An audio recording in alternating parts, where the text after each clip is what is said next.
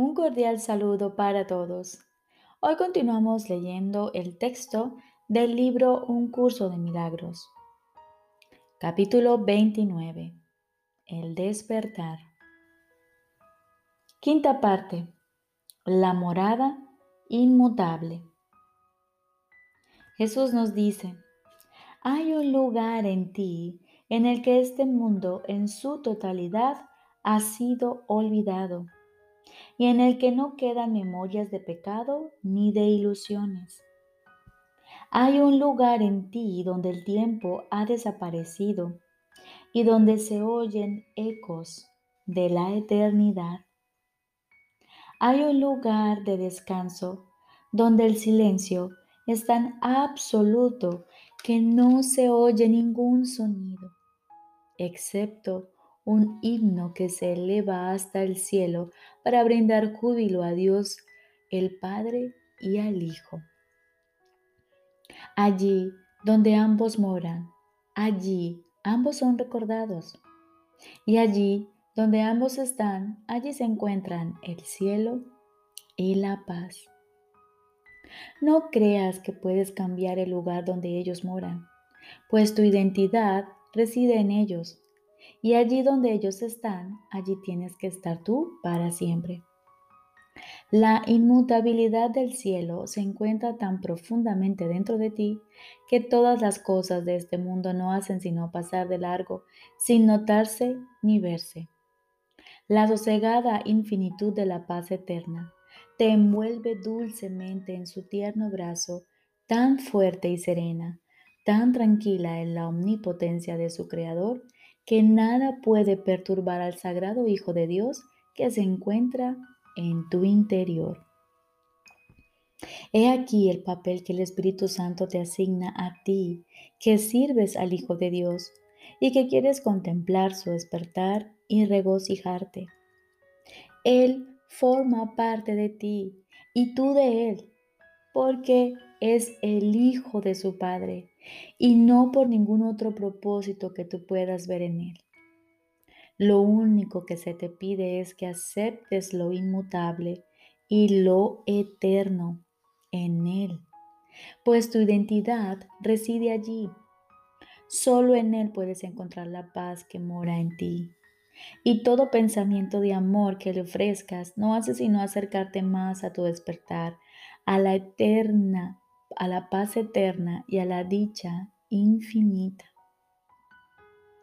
Este sagrado Hijo de Dios es como tú, el reflejo del amor de su Padre por ti, el eterno recordatorio del amor de su Padre mediante el que fue creado, el cual todavía mora en él al igual que en ti. Permanece muy quedo y escucha la voz de Dios en él y deja que esa voz te diga cuál es su función. Pues Él fue creado para que tú fueses íntegro, pues solo lo que está completo puede ser parte de la compleción de Dios, la cual te creó. El único regalo que el Padre te pide es que no veas en la creación más que la esplendorosa gloria del regalo que Él te hizo. Contempla a su Hijo, su regalo perfecto, en quien su Padre refulge eternamente y a quien toda la creación le ha sido dada como propia. Y puesto que Él dispone de ella, se te da a ti. Por lo tanto, contempla tu paz allí donde la creación se encuentra en Él. La calma que te rodea mora en, en Él, y de esa quietud emanan los sueños felices en los que vuestras manos se unen candorosamente. Estas no son las manos usurpadoras de los sueños de dolor. No empuñan ninguna espada, pues han abandonado su apego a todas las vanas ilusiones del mundo.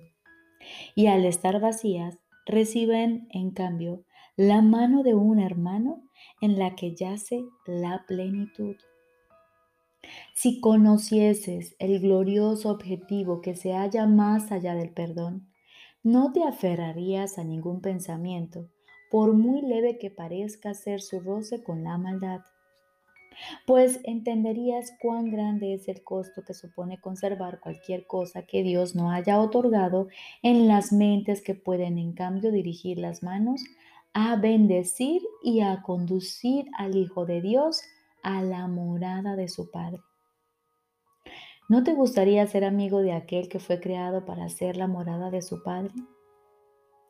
Si Dios lo considera digno de sí mismo, ¿Lo atacarías tú con las manos del odio? ¿Quién que ponga sus ensangrentadas manos sobre el propio cielo podría esperar encontrar la paz de éste? Tu hermano cree estar sujetando la mano de la muerte, mas no le creas. Reconoce en cambio cuán bendito eres tú que lo puedes liberar solo con ofrecerle la tuya. Se te ofrece un sueño en el que tu hermano es tu salvador, no tu enemigo acérrimo. Se te ofrece un sueño en el que, en el que lo has perdonado por todos los sueños de muerte. Un sueño de esperanza que compartes con él en vez de los sueños de odio y maldad que sueñas por tu cuenta. ¿Por qué parece tan difícil compartir este sueño?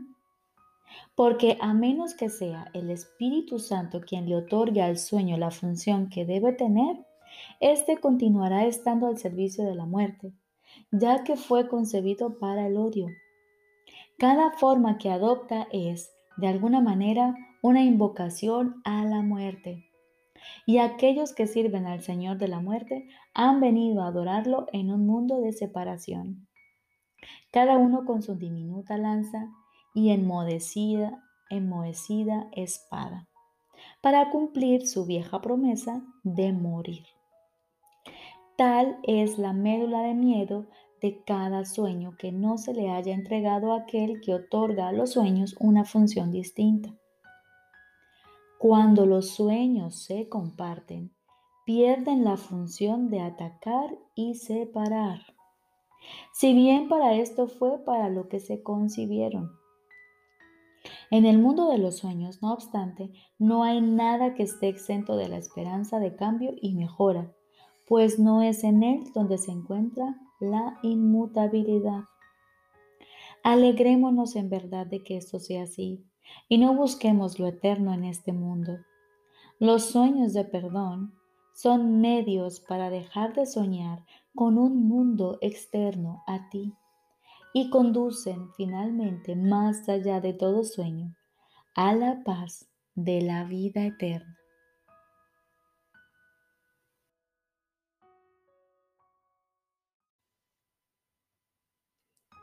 Primer tema especial.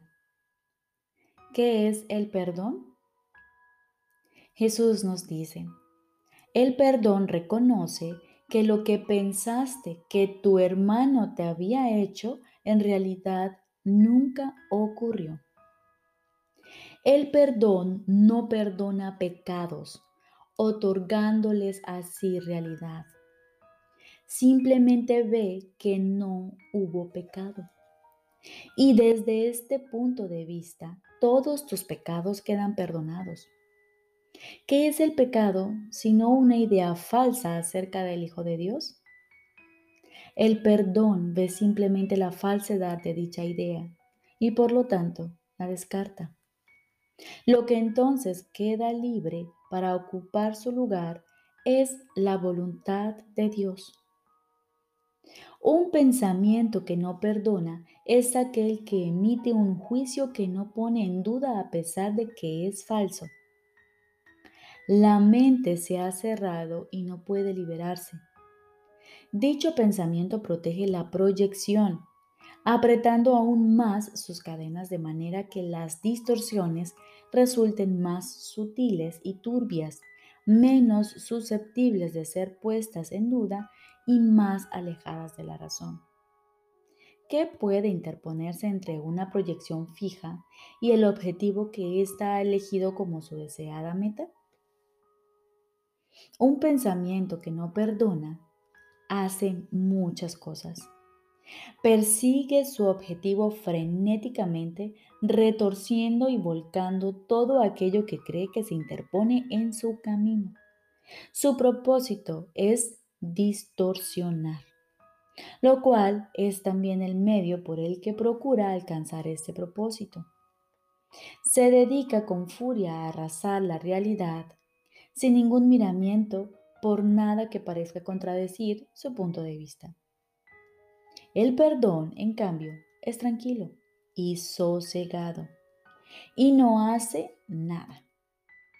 No ofende ningún aspecto de la realidad ni busca tergiversarla para que adquiera apariencias que a él le gusten. Simplemente observa, espera y no juzga. El que no perdona se ve obligado a juzgar, pues tiene que justificar el no haber perdonado. Pero aquel que ha de perdonarse a sí mismo debe aprender a darle la bienvenida a la verdad exactamente como ésta es. No hagas nada, pues, y deja que el perdón te muestre lo que debes hacer a través de aquel que es tu guía, tu salvador y protector, quien lleno de esperanza está seguro de que finalmente triunfarás. Él ya te ha perdonado, pues esa es la función que Dios le encomendó. Ahora tú debes compartir su función y perdonar a aquel que Él ha salvado, cuya inocencia Él ve y a quien honra como el Hijo de Dios.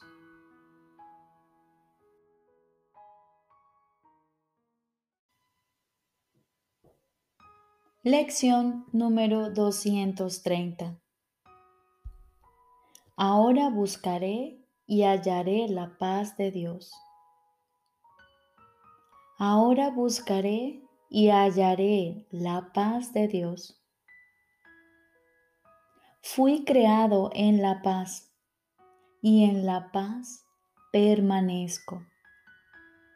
No me ha sido dado poder cambiar mi ser. Cuán misericordioso es Dios mi Padre, que al crearme me dio la paz para siempre. Ahora solo pido ser lo que soy. ¿Y podría negárseme eso cuando es eternamente verdad? Padre, busco la paz que tú me diste al crearme. Lo que se me dio entonces tiene que encontrarse aquí ahora, pues mi creación fue algo aparte del tiempo y aún sigue siendo inmune a todo cambio. La paz en la que tu Hijo nació en tu mente aún resplandece allí sin haber cambiado. Soy tal como tú me creaste. Solo necesito invocarte para hallar la paz que tú me diste. Es tu voluntad la que se la dio a tu Hijo. Y ahora aguardamos silenciosamente. Estoy seguro de que Él te hablará y de que tú le oirás.